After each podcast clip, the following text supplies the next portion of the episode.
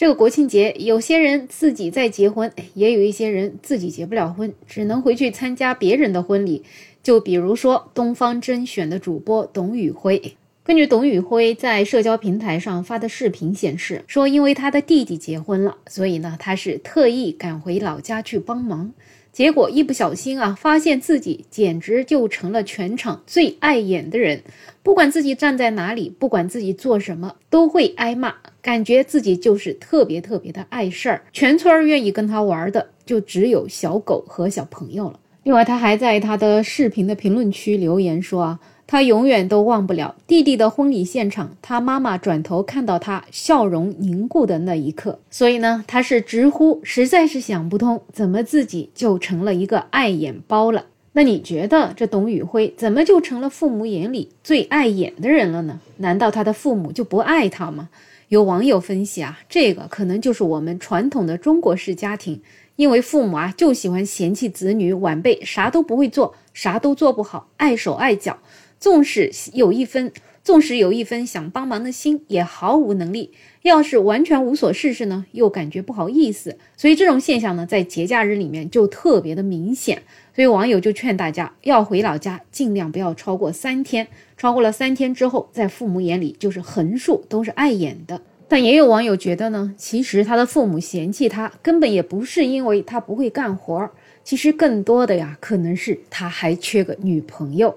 确实有很多父母跟亲戚就是这么现实的。像弟弟结婚了，当哥哥的老大还没结婚，就会被亲戚朋友看不起，那么父母的脸上自然也就没有光了。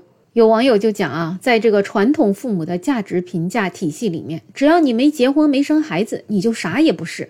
你在外面别的成就再高，在外面挣钱挣的再多，也比不过隔壁没有工作，在家游手好闲，收入靠啃老，但是二十二岁大专毕业立马结婚，三年抱俩，天天在家闹离婚的别人家的孩子。所以在亲戚的眼里，他们对于一个人是否成功，最简单的一个评价标准就是。他到底有没有结婚？就像有一位网友留言啊，他这个假期也是回老家参加人家的婚宴，结果遇到的这些亲戚朋友不是劝他找对象，就是劝他抓紧结婚，就感觉他所有的价值就在结婚生子了。那么作为年轻人，遇到了这样的单一的价值评判体系，到底要怎么做呢？其实我们读万卷书，行万里路，可能就是为了不要再去迁就这种单一的价值体系的。简单来讲，就是我们要自己清楚的知道什么样的事情对自己来说是最好的，是最符合自己的这个标准。如果说在你这个年龄，你还没有找到合适的对象，或者说你压根儿还暂时不想找对象，那就按照让自己最舒服的方式来做。哪怕在这种情况之下，你的父母觉得你没结婚、没生孩子，啥也不是，那你大不了就认了，自己啥也不是就行了。毕竟，在他们的那种价值体系里面，你去跟他做过多的争辩是毫无意义的。所以，一些所谓的价值评判体系，其实对于我们的人生来讲，就像一个陷阱一样。一旦掉进了这个陷阱，你就发现你的人生似乎不是你自己来做主。复旦大学的人文学者梁永安教授，他在一次节目里面就曾经说过。我们在现代的生活中呢，常常会忽略自己的感受到底是什么，而执着于去满足他人的期待和要求。如果我们长期处于沉重的责任的压力之下，生命状态就会产生很大的扭曲。